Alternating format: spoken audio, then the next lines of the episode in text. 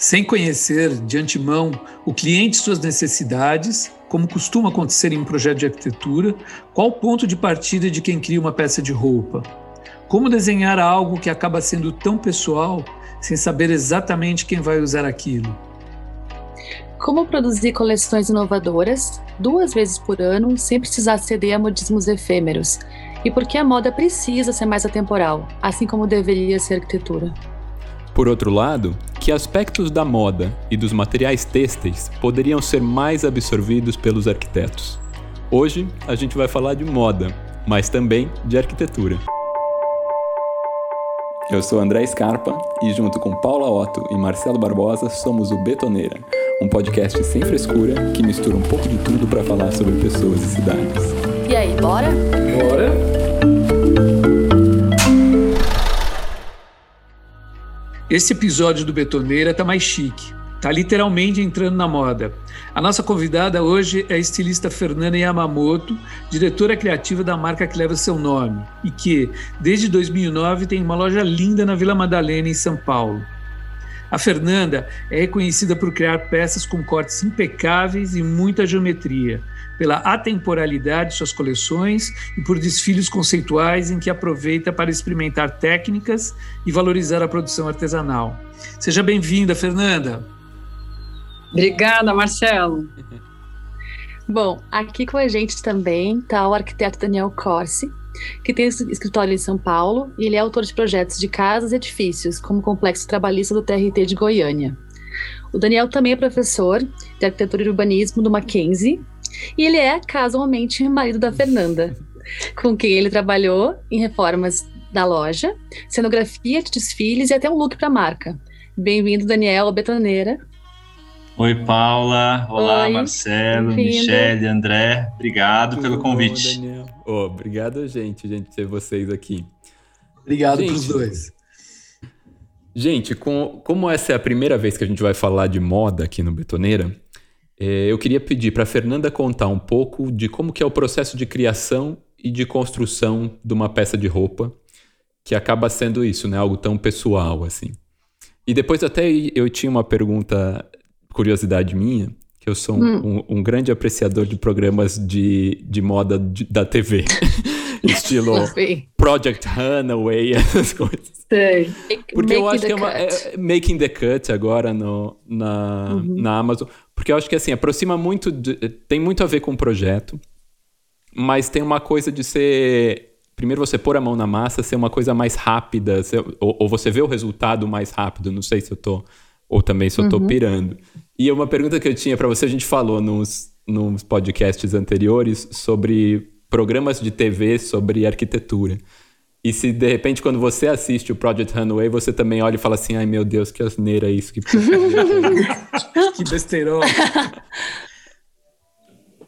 Bom, acho que a primeira pergunta, André, é, no caso do meu trabalho, acho que tem dois momentos ali de criação. Um deles é o desfile, uhum. né, e o outro é a criação de coleções comerciais. Né? Quando, quando a gente fala do desfile, é, eu acho que é um processo que sim é, é super pessoal, né, um pouco diferente da, da, da, criação de uma coleção comercial, em que ali a gente realmente desvela e vai a fundo em determinado tema do universo da moda. Né? Então, esse último a gente fez uma coleção inteira é, no, com upcycling, né, que é você pegar uhum. essas peças, né, na definição, é você pegar peças que foram descartadas, peças com defeito, transformá-las, né, agregando valor e sentido. Né? Esse, no esse caso desse foi o de 2019 da São Paulo Isso. Fashion Week, que foi também que comemorando que os 10 fez? anos da, da Isso, da... foi um desfile comemorativo. Então, o que, que a gente fez para é, simbolizar né, esses 10 anos de marca? A gente pegou todo o acervo de desfiles anteriores, é, desde 2010, né, a gente, eu tinha isso tudo é, armazenado, estava né, tudo encaixotado, foram mais ou menos 600 peças, a gente trouxe tudo isso para o ateliê, E a partir dessas peças a gente desconstruiu, é, recortou, descosturou tudo e transformou em novas peças, né? Então é diferente de um trabalho de upcycling que acontece no mercado, que eu acho que é uma questão de sustentabilidade que tem se falado uhum. muito na indústria da moda, Sim. né? Você pegar todo esse esse resto de coleções e peças com defeito, uhum. que você faz, né? Com isso, né? Só que a gente pegou na verdade toda a nossa história, então são peças com valor sentimental né, é, com muito valor sentimental e a gente Sim. ressignificou. Né? Então, aí é um processo de desfile. Né? No desfile anterior, a gente pegou, é, escolheu cinco bases de tecido na cor branca e fez toda uma pesquisa e um trabalho muito experimental de tingimento natural. Né? Foi um uhum. trabalho muito de ateliê. Uhum. Né? Acho que é um processo que se assemelha muito com vai, a criação de uma obra, de uma exposição, de um artista, né? quando a gente uhum. fala de um desfile né? Porque é isso, é um trabalho que não tem nenhuma marca comercial, essas peças não seriam vendidas, as pessoas me perguntam, ah, mas você vai vender essas peças? Não.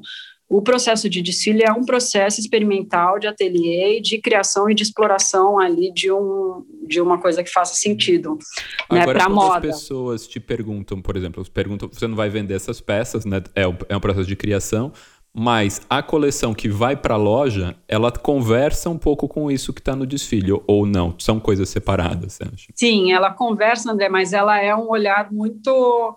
É isso, é, é com esse olhar de mercado para atender as necessidades né, de, de um público, né, de uma cliente. Então, a gente, sim, é, é, né, isso que até se perguntou ali no, né, no começo, como é criar sem conhecer, né, para quem essa roupa, né, para quem essa roupa serve, acho que isso não existe, né, hoje.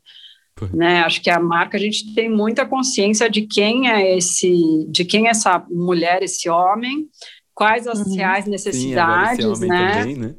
É, isso, agora né, a gente tem a linha masculina, quais as necessidades é, e como atender. Então, a marca, ao longo de 10 anos, ali, na, na verdade, mais tempo, a gente foi eu acho que né, eu fui ganhando realmente um conhecimento e para atender melhor. Então, no começo, vai da marca, se a gente olhar para trás, era uma roupa que era muito estruturada, né? A gente tinha um primor ali na construção, mas a gente colocava muito forro. Era uma roupa que todo mundo enxergava como, nossa, é hiperarquitetônica, é meio quase como uma escultura.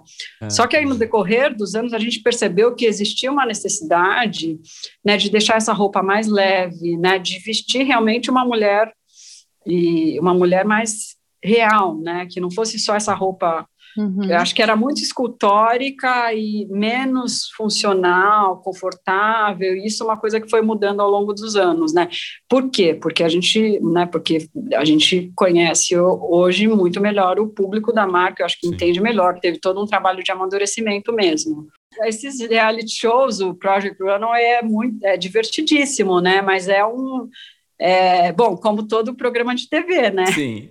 É uma caricatura ali, porque a, os projetos são incríveis, né? Você, o estilista realmente tem que trabalhar num curto espaço de tempo e tem que realizar. Tipo, né? isso Na é da prática, realidade vai. da profissão, assim, trabalhar num curto espaço de tempo ou não? Sim, mas aqui o processo, a cadeia é muito maior, né? Então, Sim é, você acaba segmentando mais, né? Por exemplo, um, um, trabalho ali de criação, na prática, numa, até num ateliê como o nosso, não é o, não é o estilista que vai sentar para efetivamente fazer a roupa, porque depois você tem que escalar. Claro. nessa uhum. coleção. Então, você não adianta você criar ali no manequim, né? Você pode criar no manequim, você já vai direto o, o, nos reality shows, você, uhum. você, cria ali no manequim, você uhum. marca as margens de, de costura e você vai direto para a máquina. Só que você não tem o gabarito daquilo, né? Como que você Sim. vai fazer uma produção, Né? Como que você vai fazer o tamanho? Você faz ali no manequim um tamanho PP, depois você tem que fazer o tamanho PMG. Então, na prática, mesmo que se crie em cima do manequim, depois você você planifica, né? Você transforma essa mulagem, né? Que é essa modelagem tridimensional numa modelagem bidimensional você vai fazer todas as marcações, você vai colocar as margens de costura, você vai transformar isso, que é um tecido plano, num molde de papel. Uhum. Né? Depois esse molde de papel ele vai para uma empresa, ou às vezes você faz interno, mas essa empresa vai transformar isso nos tamanhos de mercado. Né? Então, no nosso uhum. caso, a gente faz o PP a gente vai transformar para o P, M e o G. Depois dessa uhum. modelagem ela volta, você corta esses tamanhos, você tem esse arquivo digitalizado, inclusive. Né? Empresas maiores, você faz já um encaixe ali da produção e você vai cortar numa máquina. Uhum. Exatamente, vai. Você vai fazer uma grade de cinco peças P, 5M, 6G.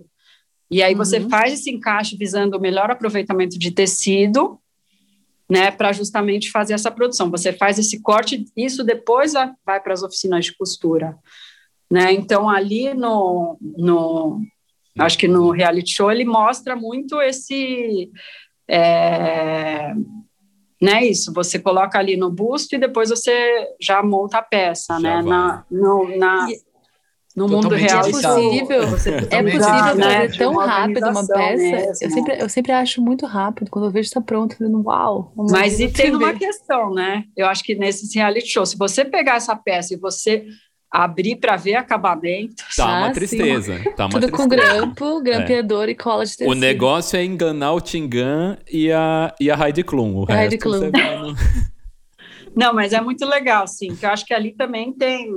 Quando a gente fala daí de um desfile, eu acho que pode ser mais, né, tem uma semelhança maior, André. Sim. Né, porque é isso, o desfile é isso, uma peça única, então você pode construir ali exatamente no manequim, acaba acontecendo, acho que esse ritmo, né, muito rápido, acaba acontecendo em desfiles, uhum. né, que você tem ali um, um prazo e você tem que é, criar essa, né, essa coleção né, num, num, prazo menor.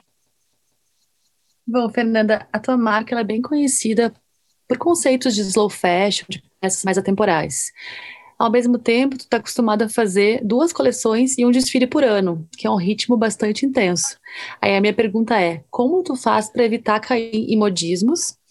E como tu faz para inovar ao mesmo tempo manter identidade de marca? E como evitar que uma peça envelheça mal ou rápido demais? É, a gente, né, a marca, ela faz um desfile por ano que já não é né, o padrão, às vezes até um desfile a cada um ano e meio, dois anos, porque justamente uhum. a gente uhum. precisa desse tempo para trazer uma experimentação nova, enfim, para fazer, acho que um, o que um desfile realmente, na minha opinião, deveria significar, né? Porque a gente fala que tem esses desfiles de showroom, que você pega a coleção e você apresenta ali no formato passarela, mas eu acho uhum. que o uhum. desfile, ele, né, acho que tem que trazer outras questões, né? É, e aí a gente faz duas coleções por ano, é um ritmo. É, isso eu acho que é uma questão de mercado mesmo, né? Uhum. Que a uhum. gente, né, mesmo sendo né, uma marca que acredita no slow fashion, que tem, acho que, um ritmo é, de produção muito diferente, né? De grandes marcas, de, do fast fashion, né? Que a gente se opõe realmente ao fast fashion. É, mas a gente, eu acho que traz uma coleção que é muito enxuta, né, uma coleção muito em que existe realmente ali um, um cuidado mesmo, né, no que se apresenta, é, a gente, é, eu acredito que a moda é, né, que é isso, que as peças de roupa elas são feitas para durar, né, então a gente sim trabalha com coleções, mas a gente tem modelos que permanecem, modelos é, clássicos é, da marca, né? Isso é uma coisa que Legal. a gente sempre trabalha. Então, desde do, né, nessa última coleção, um modelo que foi um dos primeiros modelos que foi lançado há 10 anos e a gente traz aí um outro olhar. Então, acho que é muito isso, uhum. é, ah, é uma reinterpretação, né, de realmente de um olhar ali de é, e de modelagens que a gente sabe que funcionam. A gente sempre vai trazendo melhorias, né? Essa, mesmo essas modelagens clássicas, a gente traz melhorias a essas modelagens. É, e acho que muito interessante que nesse ano a gente lançou, na verdade, vai lançar, já fotografou, mas é um projeto que, que foi pensado antes da pandemia, né, que chamava FY Ressignifica, que a gente abriu uma é, inscrição mesmo para clientes que tivessem peças antigas da marca e que tinham vontade de transformar essas peças, ah, né? Porque a gente acredita legal. isso. Que, que Foi muito legal. A gente Uau. recebeu quase 50 inscrições assim e, a, e, as histórias, né? Acho que eu vi essas histórias porque a pessoa tinha que preencher um formulário. A gente conhecia hum. muitas clientes, enfim. Sim. Mas é isso. A, ah, eu meu corpo não é mais o mesmo de 10 anos, né? Mas eu amo esse vestido. Só que eu quero, eu, é, eu não quero, eu não quero ter que emagrecer para voltar a usar esse uhum. vestido. Uhum. Né? Então a gente transformou esse vestido, ampliou, manteve as características, né? Desde esse caso até, né? Teve uma, inclusive uma arquiteta, a Beatriz, que ela tinha um vestido mais social. Nossa, usei muito esse vestido em casamentos, esse vestido tem quase 10 anos, mas eu queria é, que esse vestido fosse é, que ele tivesse um outro uso. Porque eu, antes da pandemia, né? Porque eu pegava ônibus para trabalhar no centro, na Rua do General Jardim, né? para variar, né? E aí, é, para variar, inclusive no prédio do Daniel, né? Oh. E a gente transformou esse vestido. A parte de cima, ela, a gente colocou uma calça, então se transformou num macacão uhum. né, que é super prático para ela usar. E aí a parte de baixo a gente transformou também num vestido de malha, então uma peça virou duas peças, né? É... Você contando, é, até dá para fazer meio um paralelo, tipo coleção da é, como é que fala? A postura da, da passarela, do, do, do, desfile, com a postura da loja do acessível, né? Vocês estão fazendo a mesma coisa. Colocando a tesoura em, em coisas antigas e ressignificando isso, né?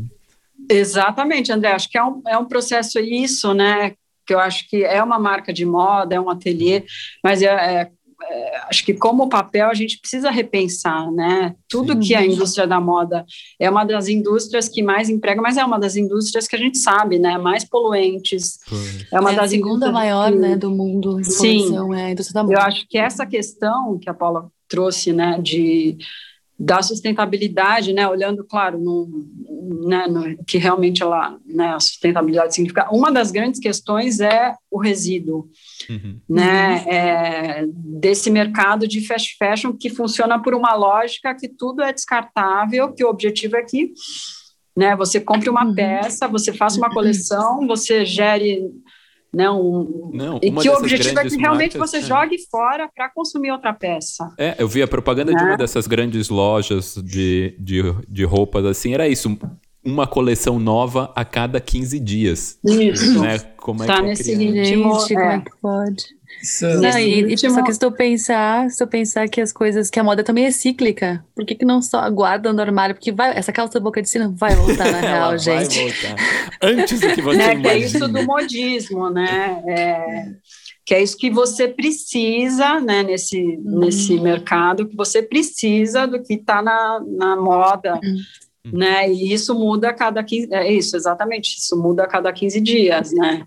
É, então a gente está, né, a gente tem uma coleção, mas a gente está repensando esses processos. E como incluir, né, por exemplo, o upcycling é uma questão que está presente, muito presente na marca, né, então a gente está reaproveitando tecidos que sobraram no ateliê, a gente fez uns kits, que são kits usando esses retalhos para que a pessoa ela possa, kits faça você mesmo, que a pessoa pode costurar e montar sua própria peça em casa, a gente agora usou as auréolas de tecido, que são umas sobras, realmente, porque também uma das questões na produção é que quando você faz um corte né, de uma peça, você tem mais ou menos de 10 a 15% de sobra de tecido, né? Então, o que fazer também com, essas, com essa sobra?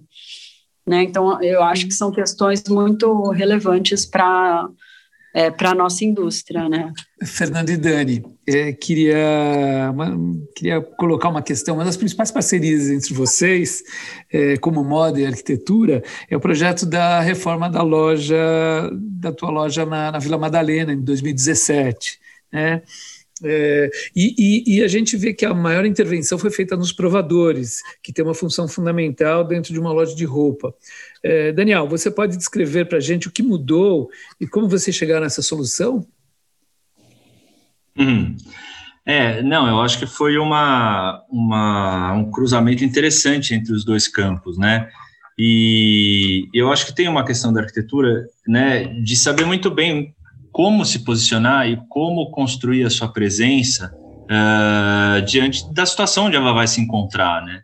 E às vezes a arquitetura tem que sumir, praticamente, ou então não sumir, mas fazer com que é uh, o principal protagonista, uh, aí, né? protagonista, exatamente, ele de fato uh, performe aquilo que tem que performar, né?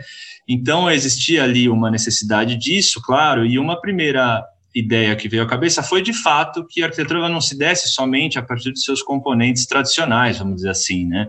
Uh, e aí é onde acho que acontece o um encontro, né? A coincidência uh, boa de que o que estava ali sendo contido era também algo que poderia ser um elemento que define o espaço e que define uma, é, uma característica, uma identidade, né? Então, nisso, o que a gente pensou foi, de fato, fazer com que os, os provadores tivessem essa primeira estrutura de vidro, né? Que já é um material também, né? Que, sobre o qual dá para se falar muito, e que tem muitas nuances, e essas nuances eu acho que são perceptíveis ali, né, através do que o espaço acabou originando, e que o tecido, né, ou os tecidos que fossem ali alternados com o tempo, pudessem ir contando um pouco do que tivesse acontecendo na loja ou na marca, né?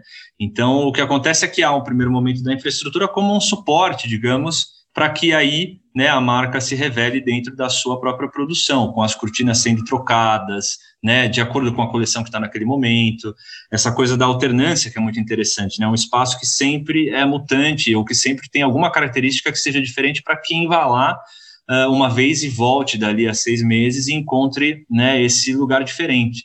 Então, é, eu acho que é uma relação muito interessante da, da transitoriedade das coisas e que, por outro lado, elas se mimetizam, porque o vidro, de um outro, de certo modo, como material, ele também vai trazer as suas reflexões, as suas transparências, as suas. Então, o próprio tecido também não é visto da mesma maneira, né? Uh, e é onde, de novo, essa, esse encontro e essa fusão né, de características daquilo que é mais estático uh, e daquilo que é mais transitório né, e, e flexível Sim. até, uh, gerava esse tipo de situação que a gente achou bem interessante. Né? Acho que hoje a loja é muito melhor do que era antes, né, com essa intervenção do Daniel, porque no princípio tinha um, uma questão que era uma loja monomarca, né, com a minha marca, mas tinha um projeto que era muito importante, chamava FY Convida, em que eu chamava outros estilistas com trabalhos autorais de outros estados e cada um tinha meio que o seu nicho. Uhum. E esse, esse espaço ele era definido por eram realmente andaimes, andaimes pretos, né? Então cada um a gente construía e mudava todo o layout da loja conforme a ocupação, né, da marca e desses outros estilistas, né? É, o que aconteceu ao longo do tempo é que a marca foi crescendo é, e esse, esse projeto ele acabou não, ele durou alguns anos, mas ele acabou hoje não existe mais, né? Muito, acho que 95% dessas marcas que começaram não existem mais, infelizmente é uma é, é uma é uma realidade, né, desse mercado de moda que é, é muito difícil você começar uma marca nova, enfim, e tá ali, né, e, e enfrentar todas essas questões, né, porque isso não é só o trabalho criativo, né? Tem toda uma questão de gestão, né? Que passa ali uhum. por, por uma, um negócio de moda que acaba é, tendo essa, essa longevidade muito curta, né? É, e aí, como a marca, né? Hoje é só a loja é só Fernanda Yamamoto, então a gente fez uma série de tem, tinham todas as outras questões também. A loja era muito escura, as pessoas não viam de fora. Né? Então, acho que essa, esse, essa intervenção do Daniel, ela trouxe muita coisa, assim, é, deixou a loja mais ampla, os provadores, eles eram muito pequenos, né, eles não condiziam com todo esse trabalho, então acho que ele deu luz a isso que, né, a cada coleção a gente muda os provadores, né? A gente experimenta ali um, um, um, tecido novo, porque não é só trocar o tecido, né? A gente sempre pensa num trabalho diferente para o provador. Então, a gente fez desde né, uma cortina inteira estampada, inspirada na comunidade Yuba, a gente fez um outro que tinha um trabalho de capitoné, que eram os bordados, esse último que foram retalhos, né, que a Nuno, que é uma, uma marca têxtil japonesa, que sempre foi uma uma referência para mim. Ela ah. esteve no Brasil para fazer uma exposição na Japan House e a gente ah, desenvolveu um trabalho juntas. Eu é. vi, foi linda, muito legal. É maravilhoso. Assim, eu, eu, sempre amei a Recussudo e quando ela propôs de fazer uma colaboração juntas, que a gente assinou seis peças de roupas ah, que ficaram expostas na Japan House, foi um, nossa, um, uma alegria muito grande. Ela deixou no ateliê duas sacolas, nossa, com retalhos dos tecidos Nuno, que são né, relíquias, assim. E aí a gente, nossa, vamos fazer a cortina com esses retalhos e para falar mais dessa parceria. Então foi feita essa cortina. Então é sempre um momento muito especial pensar nessas nessas cortinas, né, para os provadores. Não, e a gente está falando disso, né, do, das cortinas, dos tecidos. Eu queria fazer uma pergunta de duas vias. Duas vias não, mas tipo, é, para os dois de maneiras diferentes. Para o Dani, eu ia perguntar como que ele vê o tecido como material na arquitetura. Se ele vê tipo, arquitetos é, com projetos que você possa dar exemplo bem sucedidos com os materiais têxteis. E daí o contrário para o contrário para Fernanda era você vê como você vê incrementar outros materiais que não tecidos na moda. Como que poderia ser esse intercâmbio?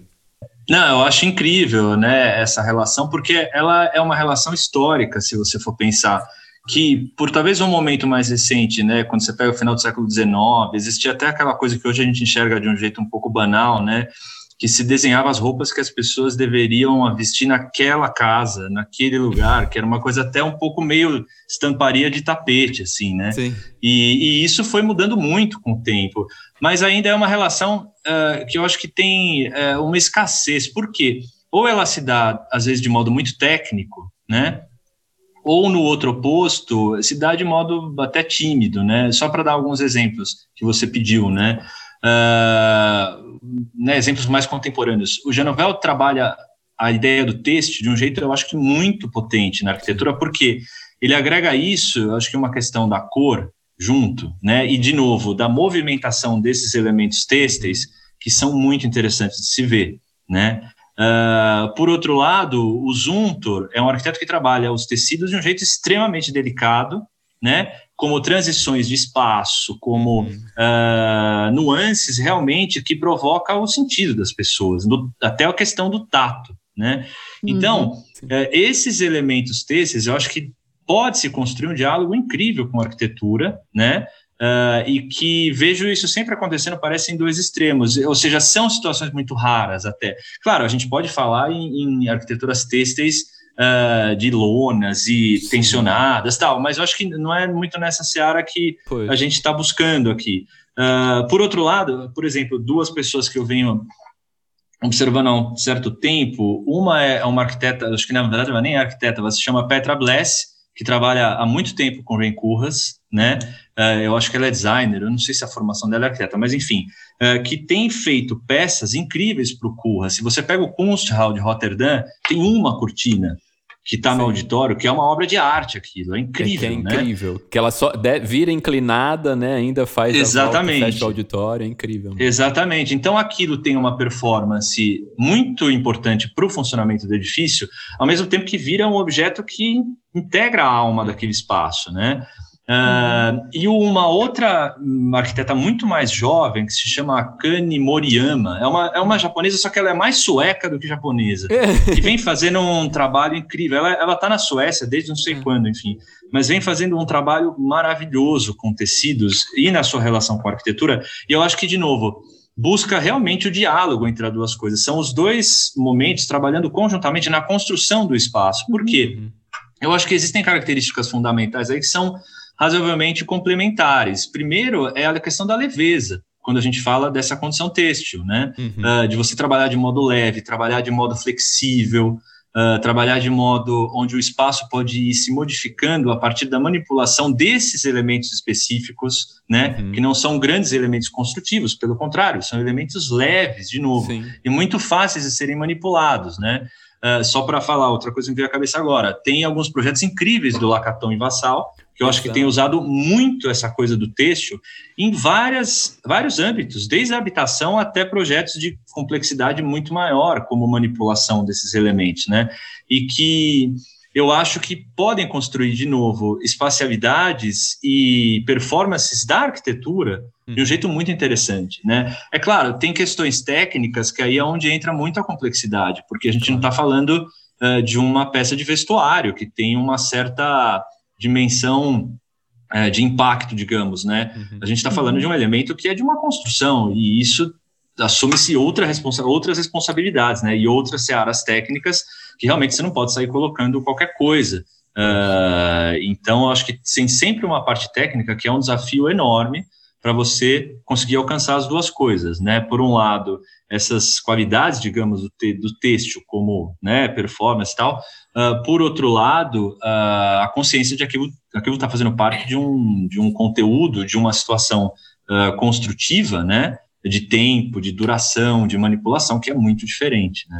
Não, Mas são estruturas leves tensionadas, de Frei Otto também é fantástico, também, que usa exatamente, é. É, estruturas têxteis fantásticas, né? É. O design uhum. também usa muito, o design que é o design de objetos, de alguma coisa usa muito e, uhum. e, e, materiais e materiais que tem essa, essa intenção de parecer tecido, mas não são, né? Eu falo porque uma das minhas últimas obsessões é um estúdio dinamarquês que chama Annie Holtrop. Não sei se é assim que fala, sim, Annie Holtrop. Sim. Que eu amo, e eles fazem umas coisas que parecem super leves, é um concretão, é tipo vidro, eu sou encantada, porque dá esse mesmo efeito, essa leveza que o tecido tem, mas não é tecido, né? Então, Exatamente. É. Mas, E uma é, coisa que o Dani falou que me chamou a atenção é, é que o tecido acaba por ser um intercâmbio entre o, entre o não o cliente, o usuário e a arquitetura muito familiar, né? Talvez até por isso Verdade. mesmo, de ser essa coisa da gente ter na mão e ser uma coisa leve e usar coisas de Sim. tecido, né? E, e ficou e o tecido também ficou num e eu acho também que no mercado às vezes o tecido ficou num lugar que está indo muito para decoração e o pessoal está esquecendo como ele pode ser arquitetura. Aqui em Gianópolis a gente tem o prédio do, do Jacques Pilon, Santo André, em frente ali à Praça Buenos Aires, que hoje quem passa em frente vai ver as varandas fechadas com caixilho de vidro. E uhum. originalmente eram cortinas de lona ali. Uhum. Fazendo arquitetura e fazendo uma pele que tem todas essas características que você comentou. Que se movimenta, que cria outros volumes, que cria outra dinâmica na fachada, que conversa com o tempo, né? que conversa com o vento, que conversa com o clima da cidade. Então isso eu acho, acho muito. Me, me bateu uma coisa muito interessante você falar, você falar disso, desse encontro do, do, conforto de mexer no tecido, né? De, dessa familiaridade que o tecido traz. Exatamente, é. Eu acho que é por aí mesmo. E tem várias escalas onde isso pode ser usado, né? Eu acho que tem. Isso é muito bonito de pensar isso o poder disso numa casa, ou então, como eu estava dando exemplo, né, em obras muito mais complexas, onde pode sim acontecer esse encontro, né? Sim. É, fa fa falando pergunta, em interação pergunta... de arquitetura, ah, pera só um pouquinho, falando falando em interação de moda e arquitetura, a gente tem também a colaboração do Curras com a, a Prada, né, com a Grife. Sim. Uhum. E depois uhum. os pavilhões Sim. que eles criam para os pavilhões é, multidisciplinares que eles criam tem isso, né, uma estrutura muito pesada metálica que roda, que vira para todas as mais uhum. que roda para todas as direções, mais revestidas com um tecido tensionado que trabalha luz, trabalha transparência. Eu ia colocar a questão que a Fernanda ainda precisa responder a parte dela, né? Então, vamos, vamos falar agora... de moda também. Senão a gente vai ficar falando de arquitetura aqui o tempo todo. Não, então, eu acho que essa, né, essa complexidade que o Daniel colocou, né, é, também entra, né, porque quando você pensa, estou falando, né, moda, vestuário, é, tem essa questão, né, do toque com a pele, então, quando você, eu acho que esses outros materiais, eles acabam sendo muito incorporados quando a gente pensa em acessórios, né, uhum. É, uhum Claro, em vestuário, sim, para uma coleção mais conceitual, né, num desfile, você consegue, eu acho que incorporar esses elementos. Agora, é, no vestuário acaba sendo muito essa é, é, muito essa questão realmente até que o André colocou do toque, né, dessa uhum. é, da maciez, dessa fibra, né, que é confortável, uhum. né. Então é é, eu acho que é mais delicado você trazer outros materiais, né, uhum. para o vestuário, né, em, em, em, acessórios, bolsas, aí você consegue incorporar, acho que melhor outros, outros elementos, outros materiais. É, eu lembro de, uma, quando eu perguntei isso, fiquei na cabeça também um é, um desfile, eu não sei, eu acho que ele é turco, Hussein Chalayan. Você, ah, eu ia falar. É. Você ia falar do Hussein Chalayan. Que é, acho que em 2000 ele faz um, um, um desfile. É, o Hussein Chalayan é, é, um, um estilista que trabalha muito isso, tipo, nanotecnologia nas roupas, uhum. as roupas se mexem, se transformam em outras coisas. E tem um, um, um dos desfiles dele que acho que é, que é emblemático, assim, que ele baseia numa, na, na, história pessoal da a mãe. Ele pergunta para a mãe o que, que ela queria levar embora de casa. E, e ela falou: minhas roupas e um outro móvel. E ele faz o desfile. O desfile acontece numa, numa, numa sala. E no final do desfile, três modelos entram e começam a desmontar as peças de, de da mobília, transformar em roupa. Uhum. E a última sobe em cima da mesa, puxa a mesa de madeira, vira uma saia, né? E ela sai. que é pesadíssima, né? Impossível de andar ou sentar com aquilo em algum lugar. Mas entra nesse conceito, tipo, no, pensando em arquitetura e, e, roupa, isso me veio direto na cabeça, assim. Mas acho que anda muito mais daí no campo de um discurso é. conceitual, né? Sim, sim. É, esse, esse trabalho é emblemático mesmo. Fernanda, em 2019, você comemorou 10 anos da tua marca com um desfile inesquecível na São Paulo Fashion Week. Né? Foi um desfile marcado pela reutilização de peças do acervo e pela trilha ao vivo, lindíssima, feita pelo Chico César. É, nós estávamos lá, eu e a Ana, e foi muito emocionante, muito emocionante. É, você foi aplaudida de pé. Fernanda, conta para a gente um pouquinho desse desfile, é, e os temas importantes da moda hoje, como é que funciona? Você, você chegou a falar alguma coisa é, de upcycling, não sei, é, um pouquinho por aí. Uhum. É, acho que esse desfile foi, né, né esse desfile, é, essa comemoração, né, dos 10 anos, então é, a ideia foi realmente fazer um baile, né? A gente até chamou um baile comemorativo, né? Por isso que as silhuetas, né, das roupas eram essa é, eram esses vestidos volumosos, né? A gente fez toda, fez estruturas ali para que as saias ficassem armadas. E, e aí, por ser um baile, foi todo feito com esse processo que eu expliquei, né, de upcycling. Então, a gente uhum. pegou todo esse acervo, né, desses 10 anos de história, retransformou. E por ser um baile, é, a gente né, quis que fosse uma trilha ao vivo pelo Coral Jovem do Estado de São Paulo. Sim, o coral, e pelo Chico César, né? Então foi uma música que o Chico, foi uma música inédita que foi feito o arranjo para o desfile, né? E o Chico ele tinha escrito, enfim, que é uma relação que a gente já tem, já fiz figurinos para o Chico, o Chico é um grande cliente. E o Coral Jovem também já, já existia uma conversa para fazer um, um figurino para eles, já tinha acompanhado vários ensaios. E aí é uma música que ele tinha escrito, mas não tinha feito, né? É, ele tinha escrito e tinha pensado justamente no coral jovem ah, é, para cantar junto com ele, né? Aí foi feita a melodia e, e aí foi, né? Acho que é o que deu né, foi muito especial, né? Acho que ter essa, essa trilha ao vivo. E muito inclusivo. E... Tinha gente, tinha gente jovem, velha, gorda, magra, é. branco, preto, tinha tudo, era muito tinha legal. isso, Marcelo, porque é, é isso, são pessoas que, desde algumas modelos, que já fizeram parte da história da marca, é, colaboradores, amigos, clientes, é, que realmente fizeram parte dessa história. Então foi uma grande comemoração, né? Uhum. E aí uma coisa que foi muito bacana também, como a marca sempre trabalhou com, com parcerias, né? É, então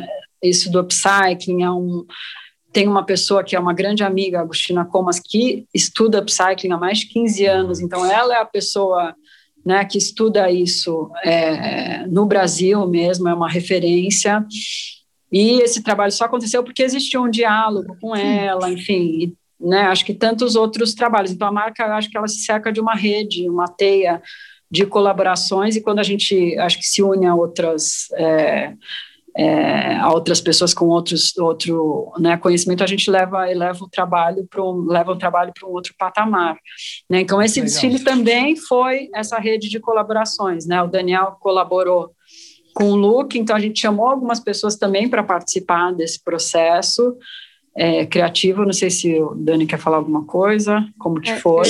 Eu, eu, ia perguntar isso para ele. E a gente ficou sabendo que tu criou uma peça para esse desfile específico. eu queria te perguntar o que tu criou e como é que foi o processo e como que foi trocar a régua pela fita métrica. Legal, Paula. Não, então, foi uma experiência incrível, assim, é, eu acho que é, tinha uma coisa que foi, é, que ajudou muito, foi de eu já acompanhar um certo tempo é, essa natureza de produção e criação, que é muito, mas muito diferente da nossa. Então, um primeiro desafio que eu não consegui me desvencilhar foi uma fase de projeto, digamos assim, para pensar nessa roupa. É, porque é uma coisa que eles basicamente não têm. É meio. Lógico que tem, né? Uma, uma etapa de entender o que vai ser feito, mas é meio sai fazendo e, e vamos lá. O arquiteto não, ele realmente, é, eu não consegui me desvencilhar desse processo de tentar antecipar certos critérios e, e para entender que a gente estava no caminho.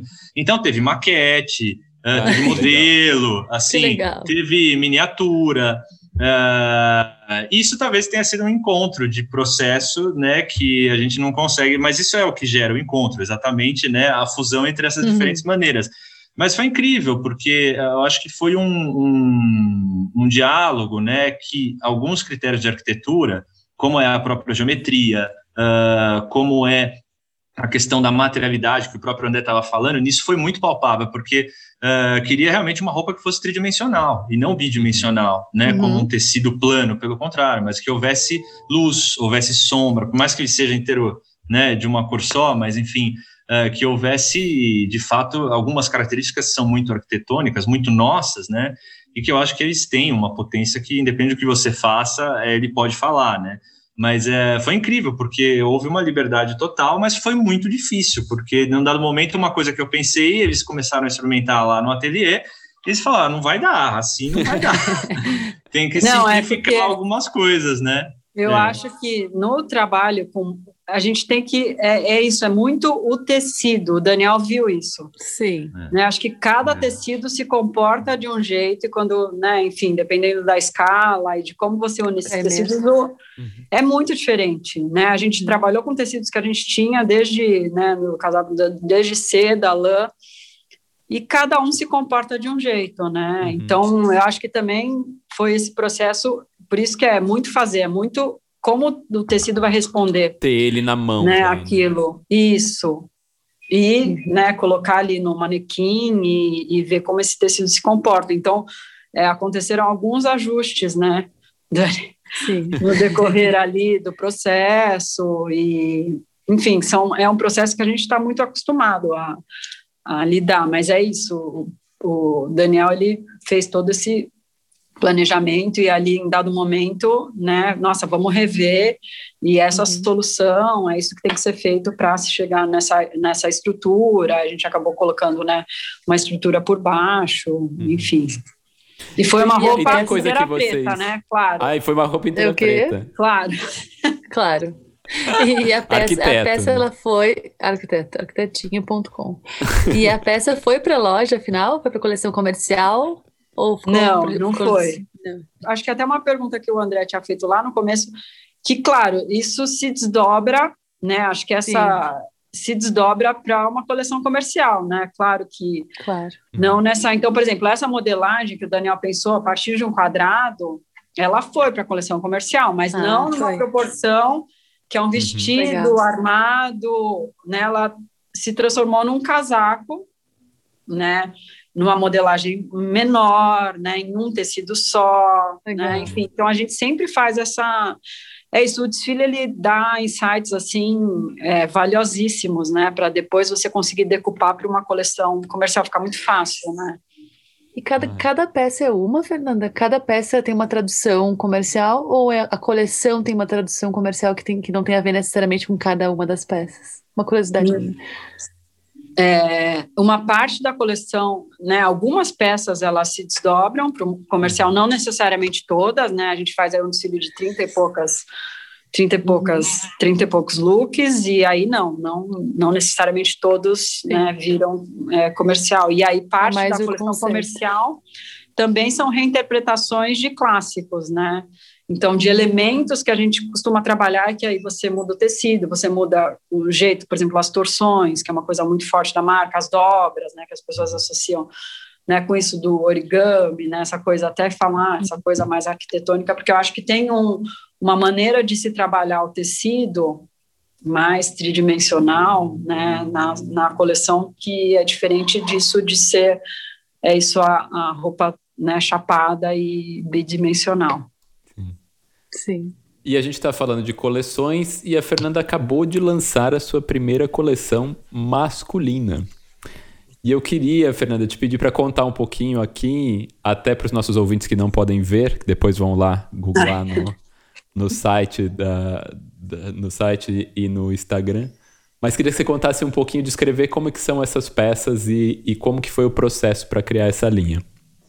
Tá, então é uma linha que se chama Nando, é uma linha feita junto com o Fernando Geon, né? Então ele que assina essas peças, o Fernando Geon. É, ele hoje coordena toda a criação e modelagem. Ele entrou como modelista na marca há nove anos, é um grande profissional.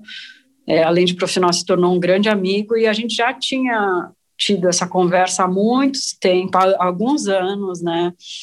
Em ter realmente porque é isso, eu não teria uma, não teria uma marca masculina, né? Eu acho que a, a Nanda, essa marca masculina, existe muito pelo Fernando, porque o Fernando ele sempre fez algumas peças, né? As pessoas queriam comprar. Ele sempre teve um, um estilo muito particular, uhum. né? E e aí muita gente, muitos maridos de clientes, amigos, sempre me perguntavam, nossa, quando que a Fernanda Yamamoto vai ter a linha masculina? Uhum. Quando a Fernanda Yamamoto vai ter a linha masculina, né? E, e aí a gente tinha tido uma conversa antes da pandemia, tinha um, um projeto de ser uma marca maior, enfim, uma marca separada, e adiamos, e enfim, a gente resolveu fazer uma linha dentro da marca, né? Acho que é um projeto aí que estava estava em gaveta já há muito tempo, então não, vamos fazer uma coleção menor, né, dentro das possibilidades, dentro do momento atual, né, que não está fácil, mas vamos, eu acho que é, vai ser um passo muito importante, foi muito, muito importante, acho que Nando traz uma essência, né, é, de um preciosismo, né, quando acho que é para descrever a, a marca, eu acho que é um preciosismo é, na construção e no detalhe uhum. né, dessa uhum. roupa, que é muito da marca da feminina. Né? Então, por exemplo, a nossa, a gente tem uma camiseta, camiseta preta, mas, se você for ver, é uma camiseta preta que tem uma, não tem um recorte aqui da manga, ela tem uma pence no ombro, ela tem uma pence aqui no tórax que forma um mini bolso. Então é esse ah. preciosismo desse detalhamento, né? Então tem uma, né? Tem a, até peças mais, né? Acho que mais conceituais, vai mais difíceis, né?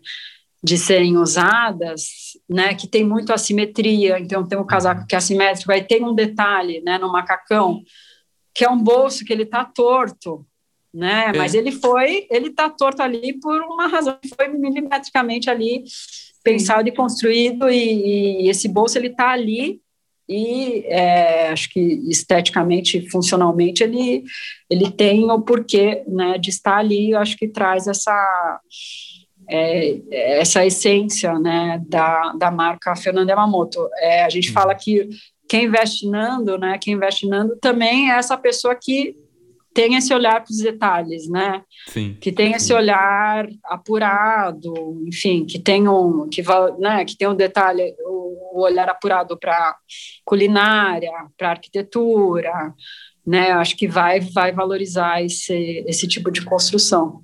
Sim. E Fernanda, deixa eu te perguntar, qual que é a tua opinião sobre roupas agêneras? Eu acho que não, não, não precisaria ter isso, né? Porque, enfim, a gente até fala linha masculina, mas são peças que podem ser usadas por mulheres. Exatamente, assim eu vejo como, muito caminhos das roupas. Né, eu acho que esse rótulo, né, enfim, são roupas, né? São roupas, roupas né?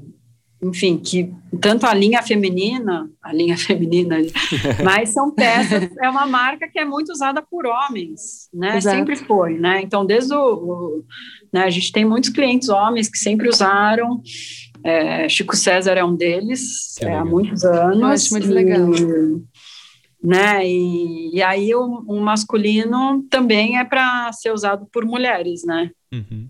Demais. Deixa eu te perguntar, Fernanda, sobre um dos maiores mistérios da arquitetura. Por que diabos arquiteto só gosta de roupa preta? O Daniel também é assim? Ele não tá de não, preto essa é uma pergunta que eu ia fazer para vocês. eu, eu tô tenho, de rosa, gente. Eu tenho uma camiseta preta do Nando. Acho que vocês têm que responder. Por que, que os arquitetos só usam preto? Gurias, vocês, porque eu tô de rosa. Olha, Daniel, acho que Daniel, você já, dois estão de preto. Você Daniel já tá, tá usando se safando nessa equação. Não, acho que tem uma questão de tradição.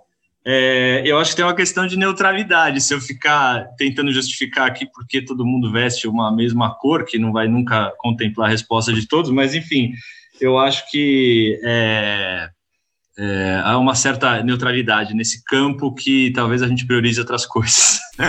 eu não uso muito preto. Você acha que eu uso muito preto? Eu acho que eu, não, que eu fujo não. um pouco a.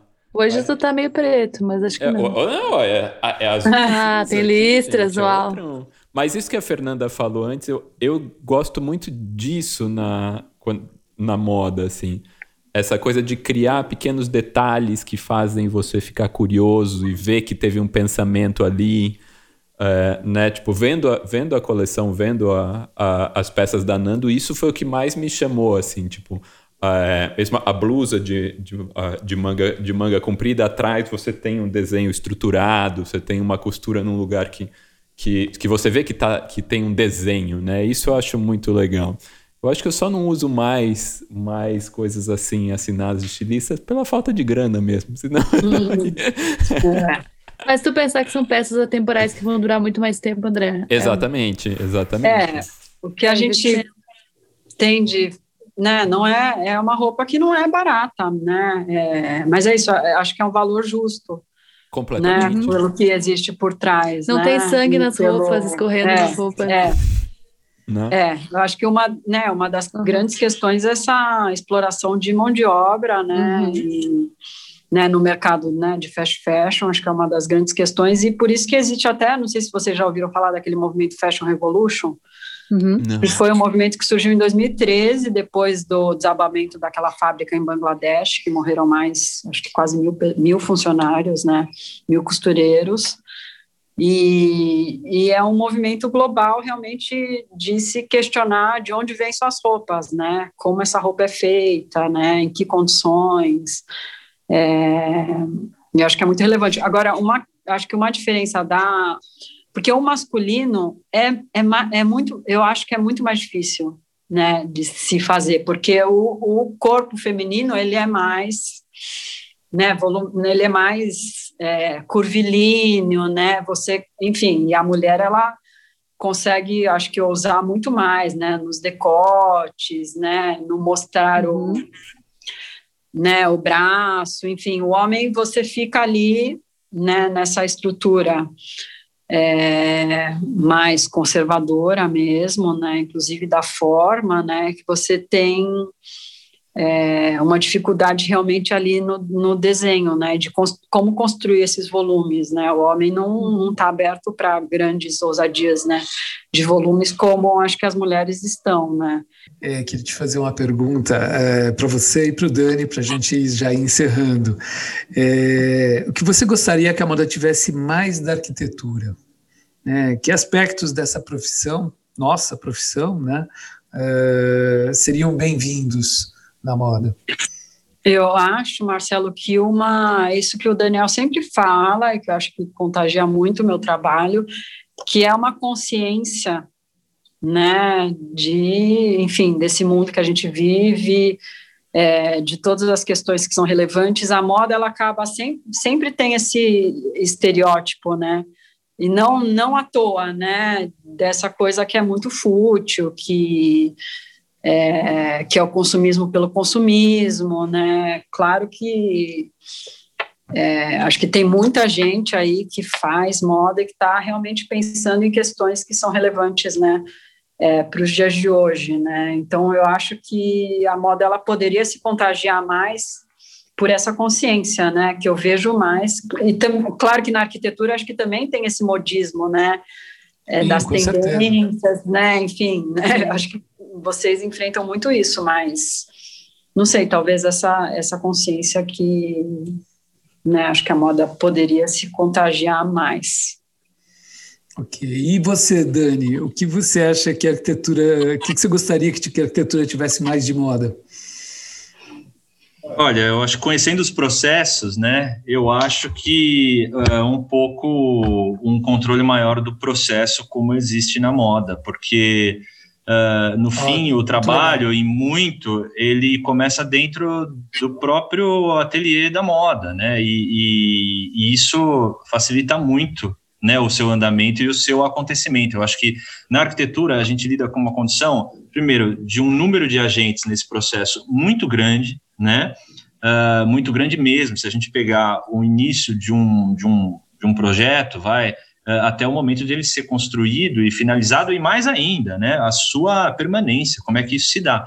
Então, uh, mas se a gente se ater simplesmente ao fato de se concretizar como obra, vamos dizer assim, que é um passo, esse processo ele é permeado por muitos agentes de muitas instâncias uh, e é um pouco assim o, o, lado né da vulnerabilidade desse processo todo que nos afeta em muito a gente sabe muito bem né então a gente tem um processo que está sujeito a muitas coisas, porque o tempo que as coisas levam para acontecer também é longo na maioria das vezes. Então, é ficar sujeito a tudo, a sujeito a questões uhum. políticas até ao, aos desafetos, vamos dizer assim, né? Sim. E por outro lado, eu também não posso negar que isso, esse, esse lado do processo aberto também pode ser muito potente e singular, né, se ele é tratado de modo positivo. Ou seja, que bom, então, por um lado, que a gente tenha tantos agentes participando disso.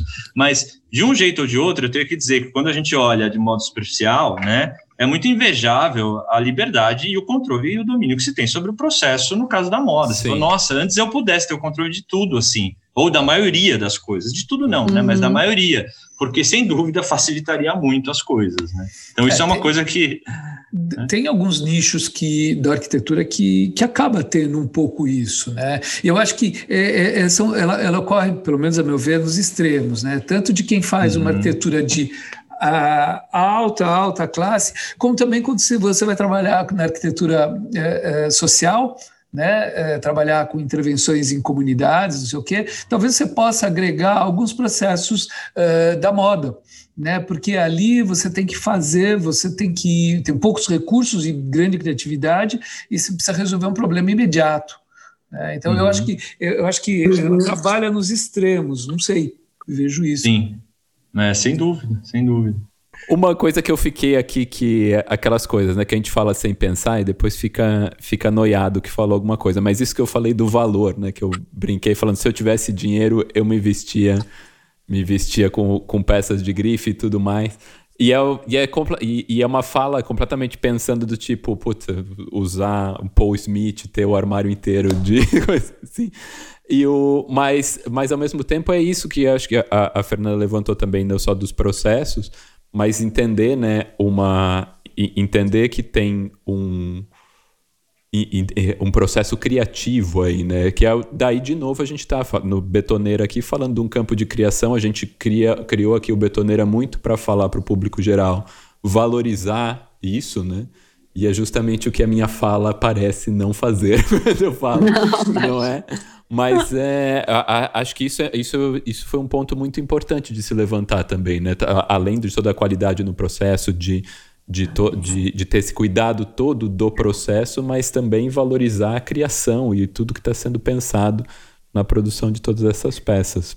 Acho que e como a gente se relaciona, aqui. né, André, com as, com as roupas e as coisas. A gente se relaciona hoje como se elas fossem descartáveis. Acho que o pensamento Exato, não. É uma roupa vira, que eu posso daqui a 10 anos e na Fernanda falar, meu, reforma, porque uhum. é uma coisa nova. Exatamente, tem o conceito da sustentabilidade Sim. aí, né? É. Não, acho é, é, isso do upcycling é muito legal da gente falar é. também. Também é outra coisa que se relaciona aqui com a arquitetura, né? A importância de pensar o que a gente já produziu e como reaproveitar isso e não jogar fora para fazer coisa, coisa nova, né? Não, e, uhum. e, o upcycling no sentido de reaproveitar as coisas como elas são. Acho que isso é importante diferenciar de, de, de reciclar. Reciclar uhum. tritura, e tritura e recompõe.